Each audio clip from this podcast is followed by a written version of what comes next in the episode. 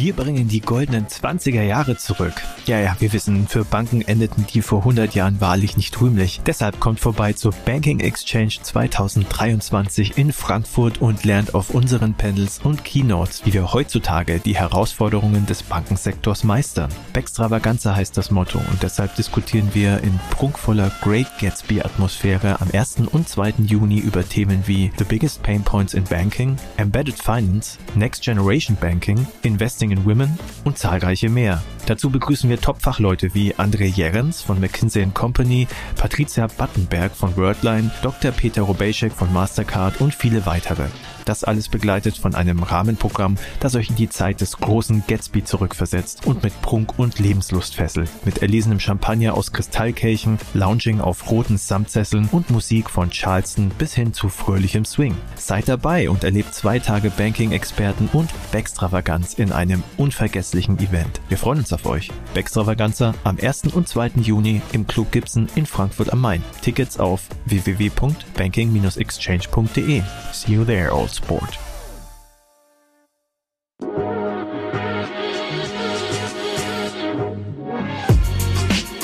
Payment and Banking, der Podcast aus der Mitte der Fin, Tech und Payment Branche.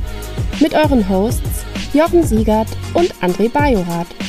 Hallo und herzlich willkommen zum Fintech-Podcast von paymentbanking.com.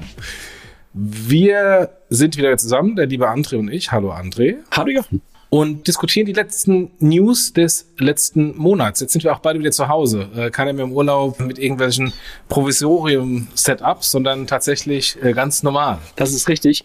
Wobei ähm, ich beim letzten Mal ja, glaube ich, eher so der schlechte Sound war, obwohl ich eigentlich ein vernünftiges Mikro hätte haben können. Das war nicht bei unserem Podcast, aber das war in einem anderen Podcast, den ich aufgenommen habe. Äh, mit wem war das denn? Ich weiß gerade gar nicht mehr genau mit wem. Ähm, Florian Tonka, oder? Nee, nee, da, da nicht, sondern ein anderer Podcast. Ähm, da sind leider meine AirPods angesprungen, obwohl ich ein richtiges Mikro vor mir stehen hatte. Das war irgendwie echt ein bisschen doof. Naja, so sei es. Okay.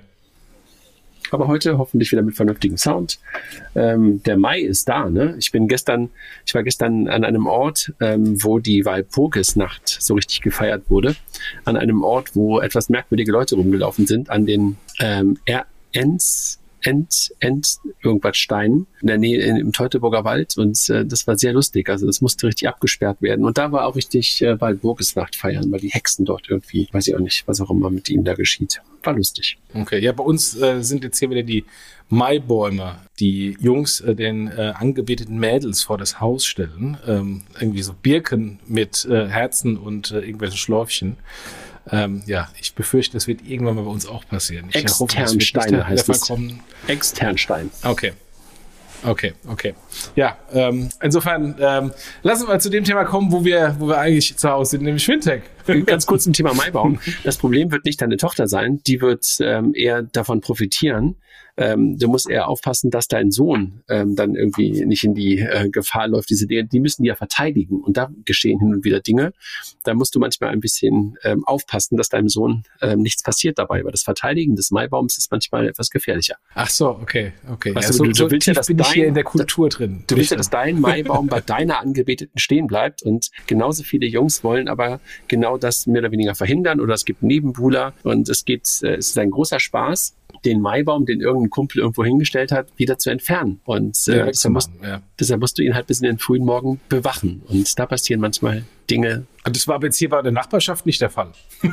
Dann fangen wir doch mal an mit dem Thema, was wo, wo wir uns eigentlich auskennen, nämlich äh, Fintech. Wenn ich mir hier unser, unser Vorbereitungsdokument anschaue, das ist ein bisschen schwach ähm, von den Meldungen, teilweise die Meldungen auch ähm, Meldung, die wir, die wir auch schon im letzten Monat vorbesprochen haben, hier Finanzguru-Einstieg von PayPal. Äh, deswegen mal gucken, ob wir überhaupt heute eine Stunde schaffen ähm, oder ob wir, ob wir früher fertig sind. Also der Monat war sehr dünn äh, mit wirklichen Meldungen. Aber dann fangen wir doch mal an. Bitpanda gewinnt Mambu als Kunden. Das äh, Fintech äh, für kein Bankensoftware nutzt jetzt wohl Bitpanda für das Brokerage und für ähm, digitale Assets als Whitelabel-Lösung.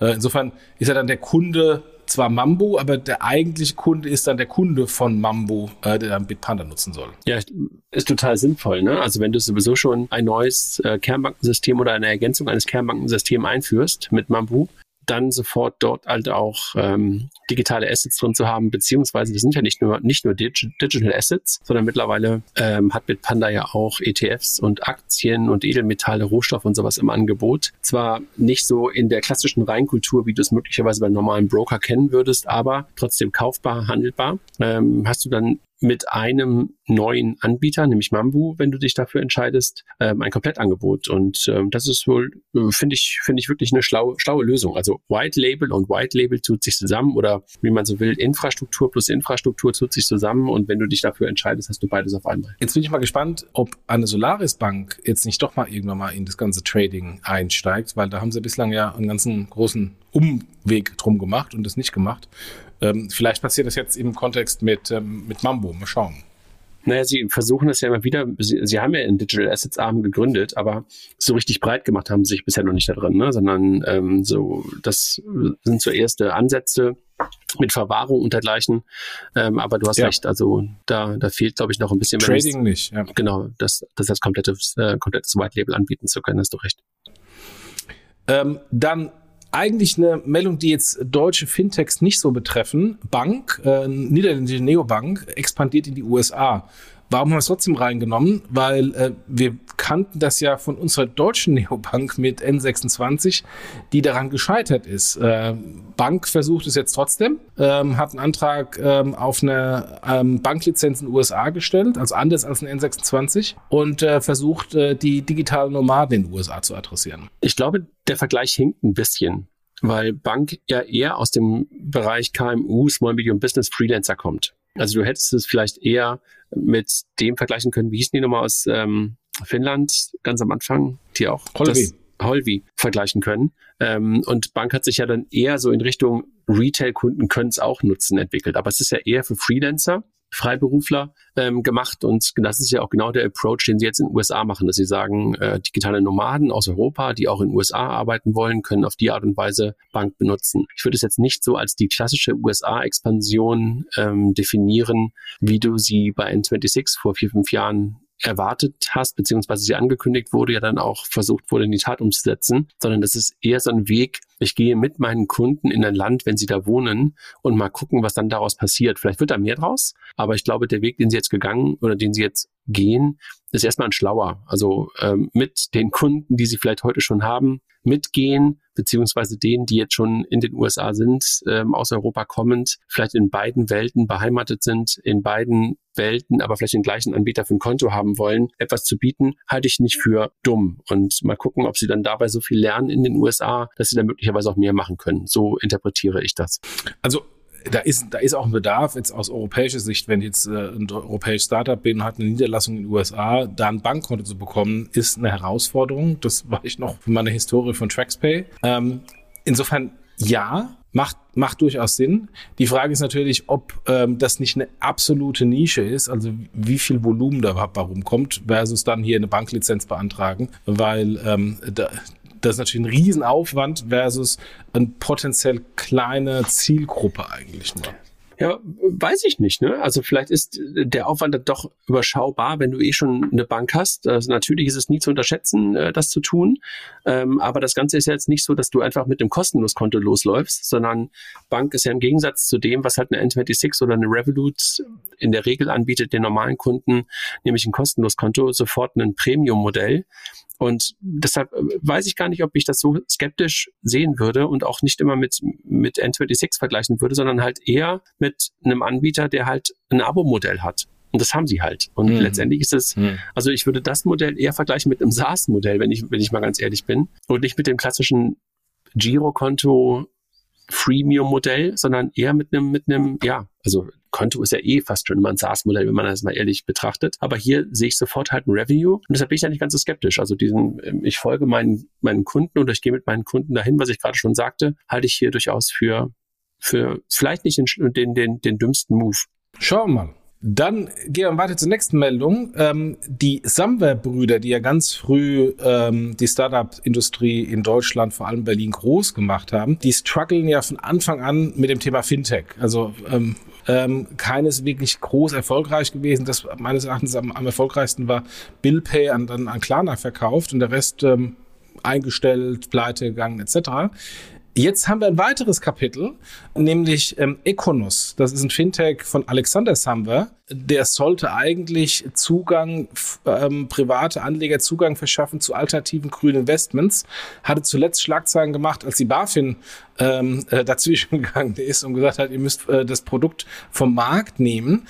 Ähm, und äh, jetzt soll nach Medienberichten Schluss sein ähm, und das Fintech soll äh, den, das Geschäft, den Geschäftsbetrieb einstellen. Insofern fast passend in die, in die Fintech-Historie von, von den Samwern. Ja, das ist das ganze Thema der, wie soll man, wie soll man das eigentlich nennen? Ist es die fraktionalisierte Anlegemöglichkeit und damit vielleicht auch ein bisschen das Aushebeln der sonstigen Informationspflichten. Das ist ja bei der BaFin eh schon die ganze Zeit immer so ein nicht gerne gesehenes Thema. Ja. Halte ich das für gut, dass das jetzt so ist? Nee, eigentlich nicht wirklich, weil eigentlich finde ich das ja eigentlich eine gute Art, dass man halt auch mit kleineren Tickets in solche Themen investieren kann. Diesen Begriff der immer wieder genutzt wird, der Demokratisierung von Anlageklassen, das halte ich eher für Bullshit. Das ist eher so, so Social Marketing, würde ich es mal nennen. Gleichwohl finde ich es eigentlich gut, wenn, wie gesagt, diese Assetklassen da halt auch ähm, geöffnet wird. Das Problem ist, glaube ich, dass du halt auch hier jetzt die Herausforderung hast, dass du dass, dass du eine Anlegerklasse hast, die normalerweise hohe Informationspflichten hat, Informationsnotwendigkeiten für den Anleger hat. Und wenn du halt mit vielen, vielen Kleinen das machen willst, kannst du das möglicherweise nicht so machen, wie du das normalerweise bei den wenigen großen Investoren machen würdest. Ich stammel so ein bisschen rum und du weißt, was ich meine. Und ja. das ist, glaube ich, die Herausforderung. Und ob das jetzt richtig ist oder falsch ist von der BaFin, das mag ich gar nicht sagen. Aber ich glaube, das ist ein bisschen umstritten. Auch in der Politik, ob das jetzt der richtige Weg ist, ähm, so etwas zu stoppen. Ähm, aber jetzt ist es wohl erstmal gestoppt und das Problem ist wohl jetzt für Iconos, dass man halt sagt, okay, diesen Fight gehen wir jetzt nicht mehr ähm, und wir stellen wirklich diesen ganzen Dienst ein, was irgendwo schade ist und gleichzeitig aber halt auch verständlich ist, weil du natürlich wenn du halt keine Produkte mehr anbieten kannst, einfach keinen Geschäftsbetrieb mehr, Geschäftsbetrieb mehr aufrechterhalten kannst. Ne? Ja, ich meine, diese, diese, dieses ganze Segment dieser, wie du es richtig sagst, Demokratisierung von Anlageklassen ist ja in der Vergangenheit wenig von Erfolg gekennzeichnet gewesen. Also wir haben ja auch mal einen langen Podcast aufgezeichnet mit Sven Schmidt äh, zu dem zu dem Blockchain-Investment von Frank Thelen, äh, Newfund, äh, was ja auch so gemacht wurde, die ganzen, die ganze Crowdsourcing und Crowdfunding-Thematik hat ja auch ähm, nie wirklich abgehoben und war ein bisschen schwierig. Das Einzige, wo ich, wo ich irgendwie wahrnehme, dass es sinnvoll ist und auch genutzt wird, ist Moonfair, ähm, der Zugang zu äh, Private Equity und Venture Capital. Allerdings muss ich da irgendwie auch 200.000 oder 100.000 Mindestanlage machen. Also eigentlich auch wenig Demokratisierung, weil wer hat denn äh, mal schnell 100.000, 200.000 äh, beiseite, äh, die er in so ein alternative Investmentklasse legen kann, die ähm, eigentlich ähm, Laufzeit von zehn Jahren hat und, und man eigentlich professioneller Investor sein müsste. Also von daher diese ganzen Modelle stellt sich die Frage, ob tatsächlich auch die Nachfrage von den Kunden so da ist. Ich glaube schon, dass die Nachfrage in Teilen da ist, weil ansonsten kannst du ja in Private Equity und auch in, in, in Venture Capital immer nur mit noch höheren Tickets investieren. Also ja, aber das ist ja die Ausnahme. Also Moonfair ist ja die Ausnahme, aber der Rest äh, ist ja bislang alles gescheitert. Ja, Vielleicht auch, weil das, das ist ja das Argument, was Sven damals hatte, dass es adverse Selektion war und ja, ja. wie so oft im Crowdfunding halt gerade in den Anfängen dann das da halt landet, was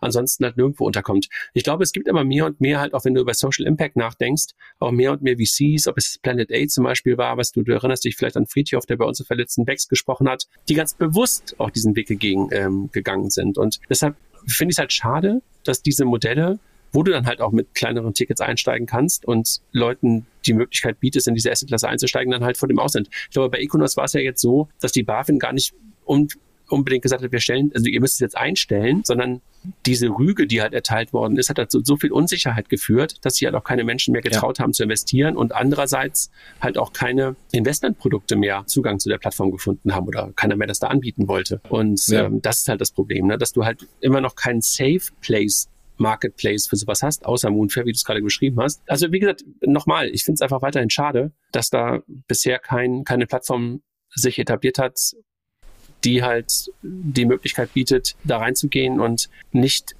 das Gefühl bietet, dass es immer nur adverse Selektion ist und vielleicht ist es einfach auch fast unmöglich. Ne? Also äh, deshalb ist es ja so schwer, so ein bisschen äh, jetzt, jetzt gerade eine vernünftige Meinung auch zu äußern und eine Meinung habe ich, aber ähm, das so gut zu erklären. Vielleicht ist es einfach vom Prinzip her nicht möglich. Also dass man einfach sagt, okay, jeder PE und jeder VC, der wirklich schon Track Record hat und und und einfach auch genug Nachfrage hat, macht das nicht, weil er halt ganz bewusst sagt, er tut es nicht. Ich habe gerade das Beispiel Planet A äh, genannt. Die haben halt ganz bewusst gesagt, ein Teil unseres ähm, unseres unseres ähm, ähm, Investments oder ähm, ein Teil der des der, der, der VC-Summe, die eingesammelt werden soll, geht halt ganz bewusst dahin. Und äh, davon hat man vielleicht einfach noch zu wenige. Aber vielleicht ist das auch ein bisschen zu viel Wunschdenken, was ich gerade habe.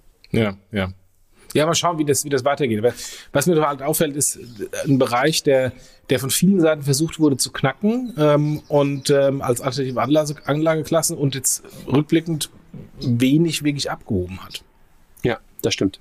Dann gehen wir weiter. Visa und Mastercard versuchen ja seit geraumer Zeit, ähm, sich so ein bisschen als, als, als Alternative zu SWIFT oder Ergänzung zu SWIFT für internationalen Zahlungsverkehr neben dem klassischen Kartengeschäft zu etablieren. Jetzt ist Visa aufgefallen, ähm, dass sie eine Kooperation mit äh, PayPal und Venmo gemacht haben und den neuen Dienst Visa Plus zu testen. Und äh, sie wollen letztendlich erlauben, ähm, dass zwischen Einzelpersonen P2P-Zahlungen ermöglicht sind. Jetzt stellt sich die Frage, warum P2P-Zahlungen können doch PayPal und Venmo, aber offensichtlich versucht Visa da zwischen verschiedenen P2P-Zahlungen die Brücke zu bauen und einfach es zu ermöglichen, dass ich dann beispielsweise von einem PayPal-Konto zu einem vielleicht in Deutschland Quit-Konto eine Zahlung äh, machen kann ähm, und das äh, hinten dran im Settlement über Visa. Oder wie, oder wie interpretierst du das? Ich weiß es ehrlich gesagt auch nicht so richtig.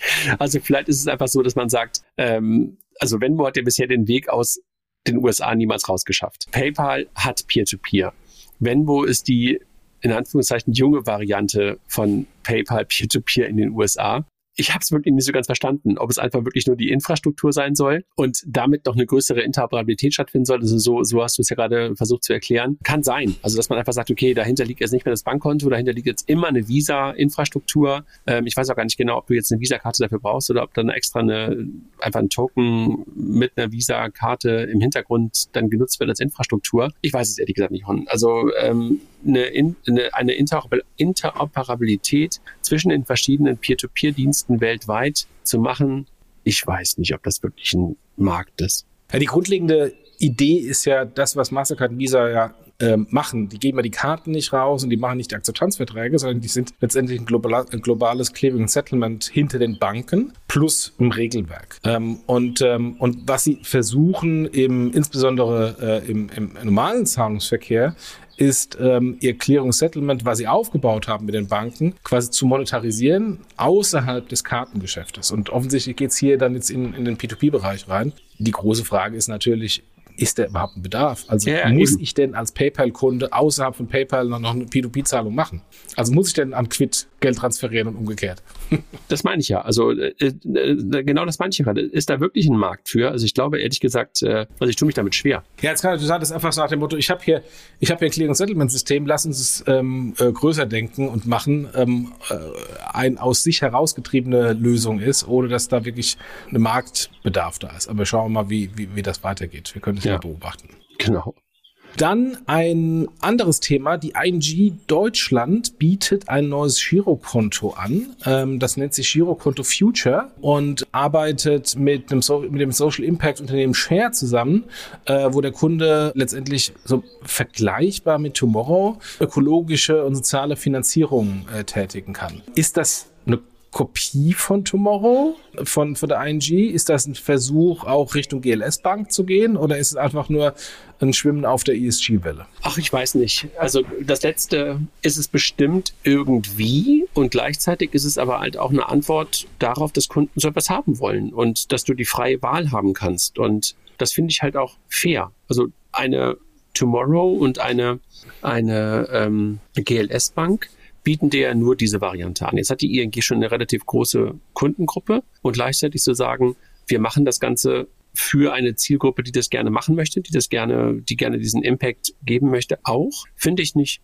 so schlecht. Und das Ganze halt mit jemandem zu machen, der halt auch schon Jetzt kann man sagen, die ING-Marke ist viel größer, aber Share steht ja mittlerweile auch für eine ganze Menge. Also wenn du jetzt ja schon anguckst, wenn du der Bahn Wasser kaufst und sowas, ist ja mittlerweile auch alles Share. Also es ist ja schon mittlerweile eine Marke geworden, die für etwas steht. Und diese Kombination, der eine oder andere benennt die ING Deutschland ja auch immer so die größte Sparkasse ähm, Deutschlands. Und zwischen so einem ja, so einer großen Marke und einer aufstrebenden Marke, die halt für ökologische, äh, für ökologische, für Ökologie und für Nachhaltigkeit steht, ähm, da etwas zu machen, halte ich für schlau. Also finde ich, finde ich einen schlauen Move.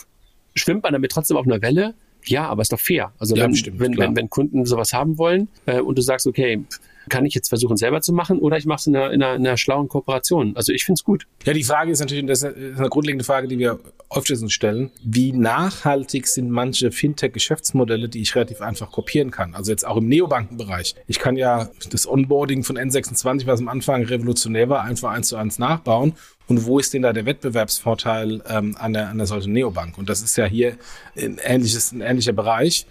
Ist, das, ist, dieser, ist dieses Fintech-Geschäftsmodell wirklich so nachhaltig auf der Neobankenseite? Ja, aber äh, diese Frage hast du ja, wie ich finde, fast an, fast an jeder Stelle mittlerweile. Also wir haben uns doch alle jetzt schon mittlerweile irgendwie gefragt, ähm, wo hat sich Fintech durchgesetzt, wo hat sich Fintech nicht durchgesetzt? Und genau das, was du gerade beschrieben hast, ähm, das, das sehen wir doch heute. Also dass halt viele, viele von den Revolutionen, die wir vor zehn Jahren gesagt haben, äh, oder gesehen haben, zwar irgendwie noch da sind und auch eine gewisse Relevanz bekommen haben, aber halt nicht die Revolution waren, sondern eher eine Evolution und viele, viele Banken das Gute, was die Fintechs gemacht haben, ganz gut nachgezogen haben und dass die Flucht aus den klassischen Banken dann doch nicht stattgefunden hat. Ich will das nicht irgendwie wieder das Fintech-Sterben irgendwie ähm, kommentieren oder irgendwie ausrufen oder sagen, alles ist nichts geworden. Aber gleichwohl muss man, äh, muss man ja einfach gestehen, dass es auch wieder hier eine ganz gute Kopie ist. Also du musst ja nicht der First Mover sein ähm, und das merkst du halt jetzt auch hier, dass du das relativ gut dann vielleicht sogar in der Kooperation ähm, kopieren und nachmachen kannst. Und wir sind bei der alten Frage, ist es ein Produkt oder ist es ein Feature? Und wenn es ein blödes Feature ist, kann ich es relativ schnell nachmachen. Da hast du recht. Wir haben gerade eben über der N26 gesprochen. Da kam die Tage eine interessante Meldung ähm, durch die Presse, dass die Allianz äh, mit ihrer Investment-Tochter Allianz X versucht, ihren fünfprozentigen Anteil an der N26 zu verkaufen. Soweit jetzt nichts Besonderes, aber das Interessante ist, der avisierte Verkaufspreis oder die Bewertung, die die Allianz fordert, die liegt ungefähr bei drei Milliarden Dollar, was signifikant weniger ist als die letzte Finanzierungsrunde von N26, die glaube ich bei neun Milliarden lag. Also insofern, ähm, auch wenn das jetzt erstmal für N26 an sich keinen wirklichen Unterschied macht. Ähm, im, Im ersten Schritt, wenn da irgendwie hinten dran über Secondaries irgendwelche ähm, Anteile äh, von, von einem Shareholder an einen anderen Shareholder gehen. Ähm, aber es hat natürlich Auswirkungen auf die nächste Finanzierungsrunde, weil sowas natürlich auch ein klares Indiz, ähm, dass vermutlich nächste Finanzierungsrunde von N26, wenn es die da gibt, eine Downround wird. Ja gut, ich meine, das jetzt die Bewertungen zu dem Zeitpunkt oder die Bewertungen heute andere sind als die, die wir halt vor einem Jahr und vor zwei Jahren äh, gesehen haben, ist, glaube ich, klar. Die Frage, die man sich, glaube ich, auch ein bisschen stellen kann, ist, warum will die Allianz gerade jetzt seine Anteile, ihre Anteile verkaufen? Glauben Sie, dass es noch weiter nach unten geht? Müssen Sie irgendwie verkaufen? Wollen Sie sich von bestimmten Sachen trennen? Weil für die Allianz ist das Ganze ja weiterhin ein Gewinn. Weil die Allianz ist eingestiegen zu einem Zeitpunkt, wo die Bewertung halt noch deutlich, deutlich geringer war. Und deshalb kann es, glaube ich, der Allianz erstmal fast egal sein, dass die Bewertung, oder egal ist falsch, aber es ist nicht so dramatisch, dass die, dass die Bewertung jetzt nicht mehr auf dem Niveau ist wie vor einem Jahr, weil das ja eh nur im Buch irgendwo maximal eine Bewertung war. Und wenn du halt sagst, du räumst gerade bei Allianz X auf und guckst gerade, wo kann ich gerade auch möglicherweise noch gute Exits machen, dann gehört wahrscheinlich die N26 zu einem von denen, Portfoliounternehmen, wo du halt einfach noch ein X hast. Und du heißt ja Allianz X, deshalb willst du ja auch ein X machen. und insofern verstehe ich das wiederum, ähm, dass das jetzt für die anderen Shareholder der N26 im Zweifel nicht so dolle ist. Das ist, glaube ich, auch klar. Ne? Ähm, und deshalb, ja, was soll ich sagen? Also ich finde, es ist sehr eine spannende Frage, warum die Allianz sich gerade trennen will. Was glaubst du denn? Woran liegt das? Ja gut, es gibt natürlich da multiple Gründe. Ich denke, glaube nicht mehr, dass weiteres Wachstum kommt bei diesem Asset. Ähm, ich glaube nicht mehr ein weiteres Wachstum im Fintech-Bereich. Ähm, vielleicht gibt es auch ein internes Grund, dass ähm, Allianz X nicht mehr weiterverfolgt wird. Ich meine, das ist, das ist eine reine Spekulation. Warum? Viel spannender finde ich, warum jetzt? Weil wenn ich jetzt verkaufen möchte, in einer Phase, wo gerade die Bewertungen runtergekommen sind, gehe ich ja davon aus, dass die Bewertung zumindest in einer relativ nahen Zukunft nicht mehr wieder nach oben gehen, weil sonst würde ich nicht verkaufen, sondern einfach mich zurücklehnen und ähm, die Delle aussitzen und warten, dass dann wieder eine neuen oder vielleicht höhere Bewertung äh, an 9 Milliarden äh, rauskommt. Aber das ist, glaube ich, ähm, äh, ein, ein viel stärkeres Zeichen, dass die Allianz als relativ großer auch Investor ähm, im Wealth Management und sehr erfahrener Investment, Investment Manager in, in, in diversen Anlageklassen offensichtlich, offensichtlich davon ausgeht, dass die Bewertung der N26 sich offensichtlich nicht mehr so schnell erholen wird und ähm, lieber jetzt rausgehen wird. Das meinte ich ja. Also was ist der Grund? Also ist es der Grund, dass man einfach nicht daran glaubt? Oder ist der Grund möglicherweise der, dass man halt generell größer bei, bei, bei Allianz X einfach noch mehr auf, aufräumt? Das finde ich ja eigentlich was ja, Spannende. Ja. Also ob man einfach möglicherweise ja. äh, sich von dem Thema Investments im Sinne der, der Fintechs, Fintech-Investments und sowas ähm, oder möglicherweise Startups, Startup-Investments äh, zurückzieht. Ne? Das finde ich eigentlich noch die fast, fast spannendere Frage. Darüber denke ich halt so ein bisschen nach. Aber selbst wenn, selbst wenn ich mich davon verabschieden möchte, wenn ich glaube, dass dann die Bewertung in ein, zwei Jahren wieder höher ist, warum verkaufe ich dann jetzt schon? Weil das weißt du. Das, das, das, das, weißt du, weil einfach du sagst, okay, jetzt äh, muss ich momentan einfach aufräumen und mir ist eigentlich gerade fast egal, wie, wie, wie, wie, viel, wie viel das Ding wert ist. Also ich, ich ja, ich, ich mache das einfach jetzt. Hauptsache, ich habe einen guten Return. Ja, das mag auch so sein. Ja. Ja. Gut, mal schauen, mal schauen, wie es da weitergeht und mal schauen auch, wer dann äh, die, den Anteil dann übernimmt. Ja, absolut. Und zu welchem Preis, weil es ja, ja aber quasi also im, Schau, im Schaufenster. Genau, wollte ich genau. gerade sagen. Also ob er überhaupt über, über den Tisch geht, äh, zu, zu dem Preis ist eine andere Frage. Völlig genau, bei dir. Genau. Dann gehen wir weiter. Äh, SumUp, äh, der MPOS-Anbieter, ähm, hat eine ESG-Initiative. Wir haben gerade eben äh, von, über die ING und ESG äh, gesprochen. Bei SumUp heißt die Initiative 1% for the Planet. Das heißt, ähm, 1% des durch Zahlungsterminals generierten Einkommens wird an NGOs gespendet. Ja, also wie kann man das schlecht finden? Also jetzt kannst du wieder sagen, ähm, reiten sie einfach auf einer Welle oder was auch immer. Ist mir eigentlich fast wurscht. Ja, wenn ein Prozent an NGOs gespendet wird, ist doch gut. Und SumUp hat mittlerweile, haben wir schon ein paar Mal darüber gesprochen, so eine Relevanz bekommen und so eine Verbreitung bekommen, dass sie einfach damit gute Sachen tun können. Freue ich mich drüber.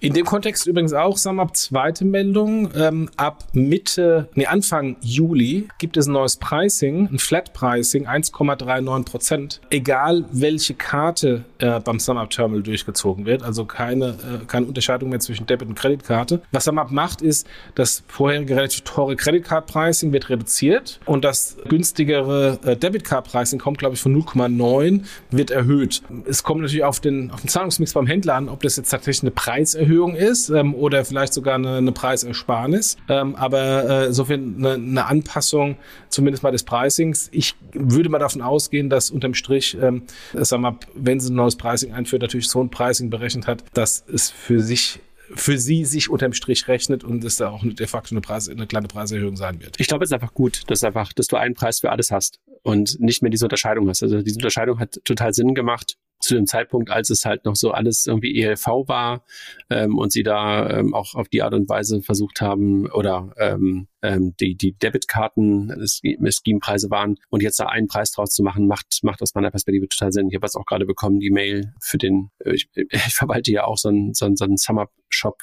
ähm, bei meiner Frau ähm, und dachte also, jo, das wird auch Zeit, dass du da nicht mehr diese Unterscheidung hast, weil diese Unterscheidung, dadurch, dass halt jetzt so oft eine Credit Debit sozusagen oder eine, eine Direct Debit Karte da ist, diese Unterscheidung macht sowieso, versteht sowieso keiner mehr.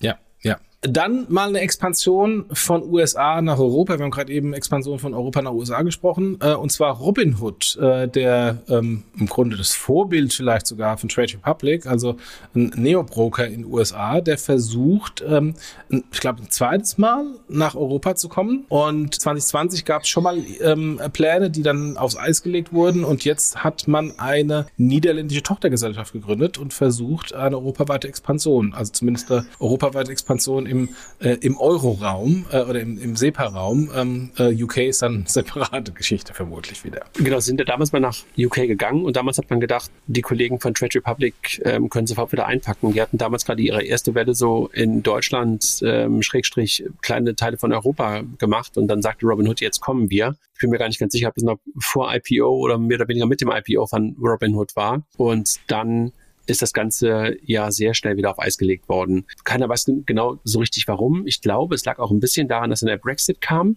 weil sie ja versucht haben, das Ganze über, Ganze über London zu machen, über UK zu machen. Und jetzt der Weg über Amsterdam ähm, erscheint ja erstmal sinnvoller. Was sie dann wiederum weiterhin in London machen mit den Stellenausschreibungen, who knows? Aber das ist wahrscheinlich weiterhin so tief in den Amerikanern drin, dass man immer über London nach, nach Europa muss und deshalb wahrscheinlich auch in London erstmal gesucht wird. Ich bin gespannt. Ich bin wirklich gespannt. Also Robin Hood hat ja eine ganze Menge Probleme in den letzten zwei bis drei Jahren handeln müssen nach dem IPO und, und, und ähm, Wall Street Bets, äh, nicht Wall Street Bets, du weißt, was ich meine, hier die, die, die Wetten auf diese... Hedgefonds, äh, nee, Shortseller Bets. Ja, aber die kamen da aus dem, aus, aus diesem, aus diesem GameStop. So, ähm, diese ja. ganzen GameStop-Bets und sowas und, und das kam aus den ganzen Foren heraus und sie standen halt unter Feuer, sie stehen unter Feuer, sie standen ja auch relativ stark unter, unter der Aufsicht, ja, weil man halt auch ge gemerkt hat, dass da möglicherweise Liquiditätsprobleme entstehen könnten, wenn sie halt so viele Wetten in Anführungszeichen eingehen. Dann hast du halt immer noch ähm, dieses Thema Debt ähm, in den amerikanischen Depots drin, äh, wo ganz viele Leute einfach mit ihrem Vermögen sozusagen wetten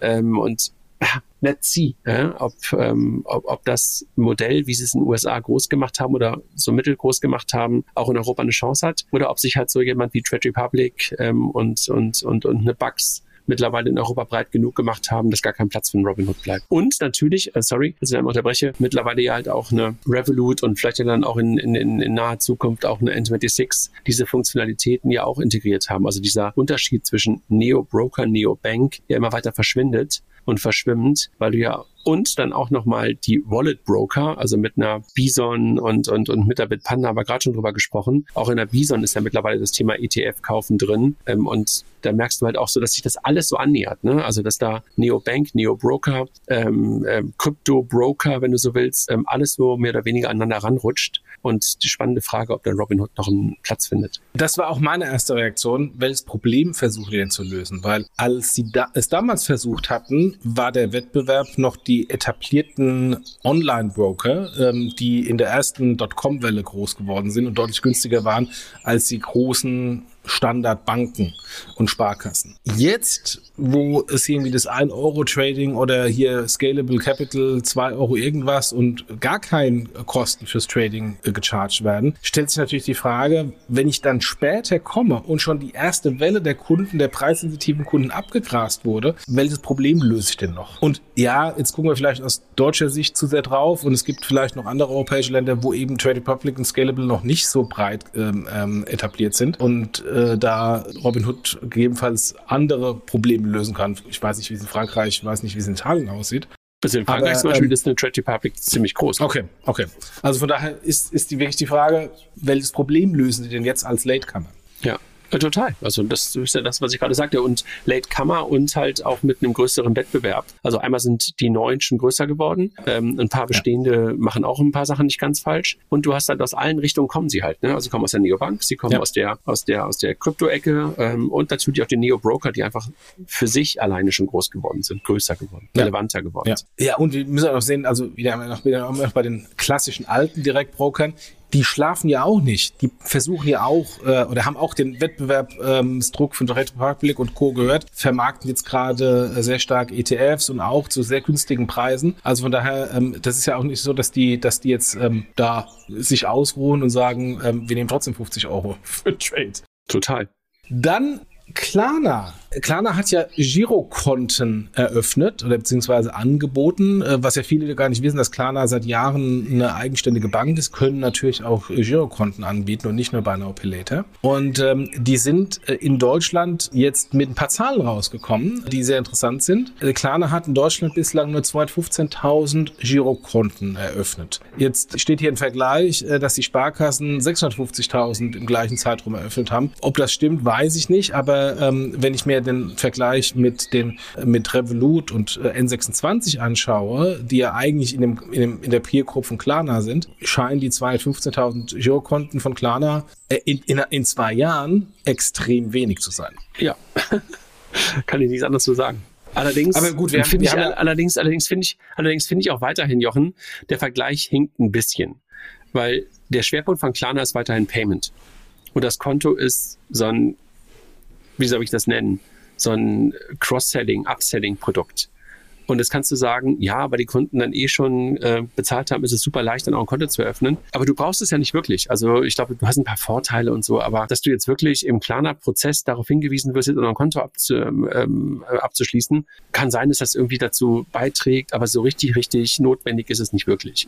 Und deshalb ist der Vergleich, glaube ich, irgendwie ein bisschen hinkend, weil das eine Sparkasse darauf, darauf drängt, äh, bei Neukunden, dass du ein Konto öffnest, ist klar. Weil ohne Konto kannst du bei denen nichts machen. Bei Klarna kannst du schon eine ganze Menge machen, auch ohne ein Konto zu haben. Also das ist nicht der Einstieg. Die Einstiegshürde sonst bei jedem anderen ist halt immer das Konto. Bei Klarna ist es einfach erstmal zu bezahlen. Und deshalb finde ich, der Vergleich ist, ja klar, der ist da, aber es ist eher Äpfel und Birne. Absolut, absolut wenn ich mir, wenn ich vielleicht einen Äpfel mit Äpfeln Vergleich machen kann, dann eher Check 24. Das ist zwar wieder was anderes, Kreditvergleich. Ja, oder, oder lass mich einmal kurz einhaken. Ähm, der, der, Vergleich, den, den ich für fair finden würde, war der Versuch von PayPal zum Beispiel immer eine ähm, Retail-Kreditkarte den Leuten zu geben. Exakt. Und ja. das ist auch. Was ja auch nicht funktioniert. So hat, gar genau. nicht, ne? Also, und ich bin mir nicht, und, und ich kenne auch keine Zahlen zur, zur PayPal ähm, Small Medium Business Kreditkarte, die sie ja auch so vor zwei, drei Jahren mal mit großem Bimborium angekündigt haben, die Mastercard, die sie dahinter gepackt haben, die direkt ja. gegen direkt gegen ähm, das Paper Wallet ähm, gesettelt hat. Ich weiß es nicht, wie, wie erfolgreich oder nicht erfolgreich das Ganze ist oder wo man das Ganze als Erfolg bezeichnen würde, ab welcher Größenordnung. Aber das ist für mich eher Äpfel und Äpfel. Bei Check, ja, so ein bisschen. Ne? Check hat schon versucht, von vornherein zu sagen, ich bin ein neues Konto und ich bin ein neuer Kontoanbieter, ich bin sozusagen eine neue Neobank. Und das hat Klarna aus meiner Perspektive nicht so richtig gemacht. Sie haben nicht gesagt, wir sind eine Neobank. Bei Check sie, ist, kannst du sagen, natürlich ist es irgendwie auch so ein Cross-Selling-Produkt auf die anderen Vergleiche. Ja, ja, deshalb sagst du vielleicht gerade Äpfel und Äpfel. Aber ich finde, die Paper-Kreditkarte genau, genau. ist, ist, ist eher der richtigere Vergleich. Genau, also mir ging es bei Check, ich nutze das Check-Produkt und brauche nicht unbedingt äh, ähm, das Konto eröffnen. Ähm, und da scheint es ja auch schwer zu funktionieren, das Cross-Selling. Bei PayPal bin ich bei dir. Äh, jetzt kenne ich noch die PayPal-Zahlen von meiner Zeit, also von vor irgendwie 10, 15 Jahren, als wir schon die erste Generation von Karten gemacht haben die waren wahnsinnig erfolgreich. Mhm. Also wir hatten ähm, beispielsweise mit der italienischen Prepaid-Karte das mit Abstand stärkste wachsende Kreditkartenportfolio von Mastercard in Europa. Mhm. Das kam von PayPal. Ähm, jetzt kenne ich auch die Zahlen, aber ich habe NDAs unterschrieben, ich darf die Zahlen nicht nennen. Das waren sehr gute Zahlen, was wir auch beispielsweise in Deutschland mit der eBay und PayPal-Kreditkarte ähm, rausgegeben haben. Vom Potenzial immer noch nicht stark genug, aber es waren sehr attraktive Zahlen und ähm, deswegen wundert mich auch nicht, nicht, warum PayPal die jetzigen Zahlen nicht kommuniziert. Damals sind wir, haben wir zumindest ein bisschen eine größere Kommunikation gemacht und gesagt, wir sind, haben ein erfolgreiches Portfolio in den, den, den Ländern. Aber ja, ähm, das ist ja bei PayPal sowieso eine Herausforderung, ein Cross-Selling zu machen. Äh, das ist ja nicht nur im Kartenbereich. M-Post, wir haben wir gesprochen. Ähm, hast du noch was von iSettle gehört? nicht in die Deutschland. Mal, die mal europäischer Marktführer waren. Ähm, irgendwie ist, ist PayPal da im, im Cross-Selling nicht, nicht so gut. Aber gut, es ist ja, wir wollen über Klarna sprechen und über PayPal. Ja. Ja, also das waren eigentlich schon die News, ähm, die wir hatten. Ähm, wir ähm, haben ein paar News äh, im Vergleich zum ursprünglichen Artikel rausgestrichen, weil sie nicht so relevant waren. Und deswegen lassen wir mal zu den Personaljahr gehen und bleiben da bei N26. Äh, da haben wir auch schon berichtet, dass der Thomas Große gegangen ist, der Risikovorstand. Ähm, und äh, N26 versucht jetzt natürlich einen neuen Risikovorstand äh, äh, zu bekommen. Aber alleine aus Compliance-Gründen äh, braucht natürlich eine Interim-Person. Äh, und im Moment ist die ganze Sache auf einer Interimsebene, bis tatsächlich die Person gefunden wurde. Das heißt aber auch, dass der Weggang nicht so geplant war. Das hat, das Gefühl hatte man ja die ganze Zeit schon.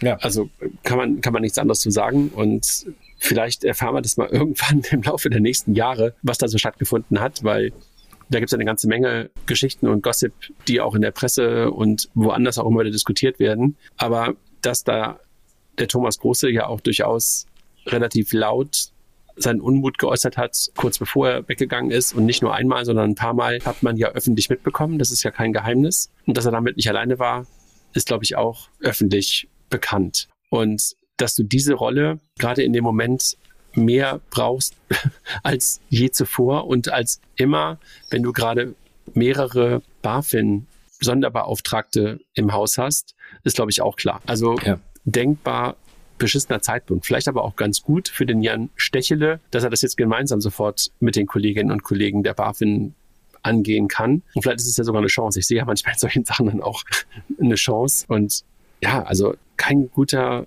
kein gutes Momentum momentan dort. Ne? Also hat man das Gefühl, dass die guten Nachrichten, ich habe ja, wenn du dich erinnerst, beim letzten Mal auch N26 ein Stück weit verteidigt dafür, dass ich schon das Gefühl habe, dass sie jetzt nicht die aller, aller langsamsten sind, weil zum Beispiel das Thema Crypto-Trading dann auch angeboten worden sind. Gleichwohl weiß ich, oder habe ich das Gefühl, weiß ich nicht, habe ich das Gefühl, dass es an der einen oder anderen Stelle, ein oder anderen Stelle durchaus noch besser gehen könnte, wenn man dort vielleicht auch ein bisschen, wie soll ich das sagen, eine breitere, diversere Führungsspitze hätte.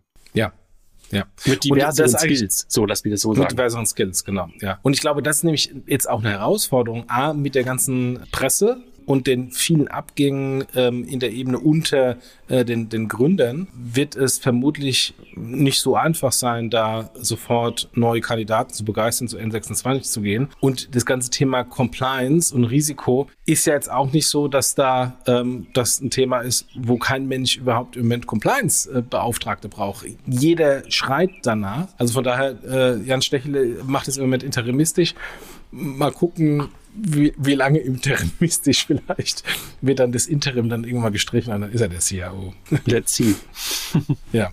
Johann, das war's schon. Ne? Das war's schon, ja spannend. Kannst du, kannst du noch ein bisschen was sagen zur, zur BEX? Ähm, wir sind ja schon ähm, relativ weit in, in der Agenda und haben auch schon die ersten Speaker announced. Willst du da kurz was zu sagen? Äh, ehrlich gesagt habe ich die äh, Agenda gerade gar nicht vor mir, aber ich weiß, dass wir halt ähm, eine ganze Menge gute Speaker, eine ganze Menge ähm, gutes Line-Up jetzt mittlerweile auch schon aufgebaut haben. Ähm, also ich freue mich jedenfalls darauf, dass wir da in der ersten Juniwoche ähm, mittlerweile, äh, also auf jeden Fall in, in Frankfurt und unter einem guten Motto äh, etwas äh, ähm, gerade gerade aufbauen. Ähm, so, jetzt können wir mal ganz kurz auf die äh, auf die Extravaganza gucken.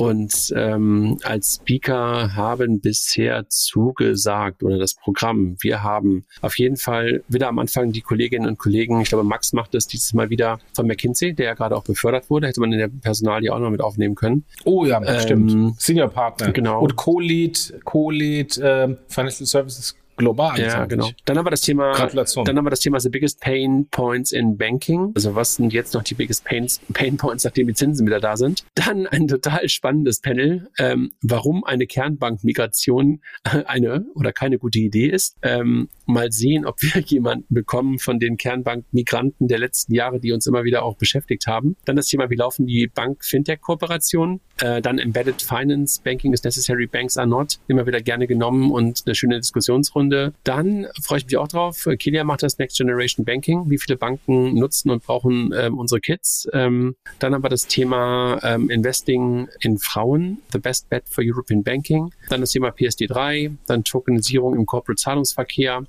Dann der Tag zwei Digital Assets in der Bank. Dann kommt danach nochmal das Thema des Small Medium Business Bankings. Äh, ist es eine Innovation oder ist es eine Exnovation, was auch immer das ist? Und ja, das war es dann eigentlich. Anderthalb Tage, die wir haben in Frankfurt in diesem Club, den ich gar nicht kenne, ehrlich gesagt.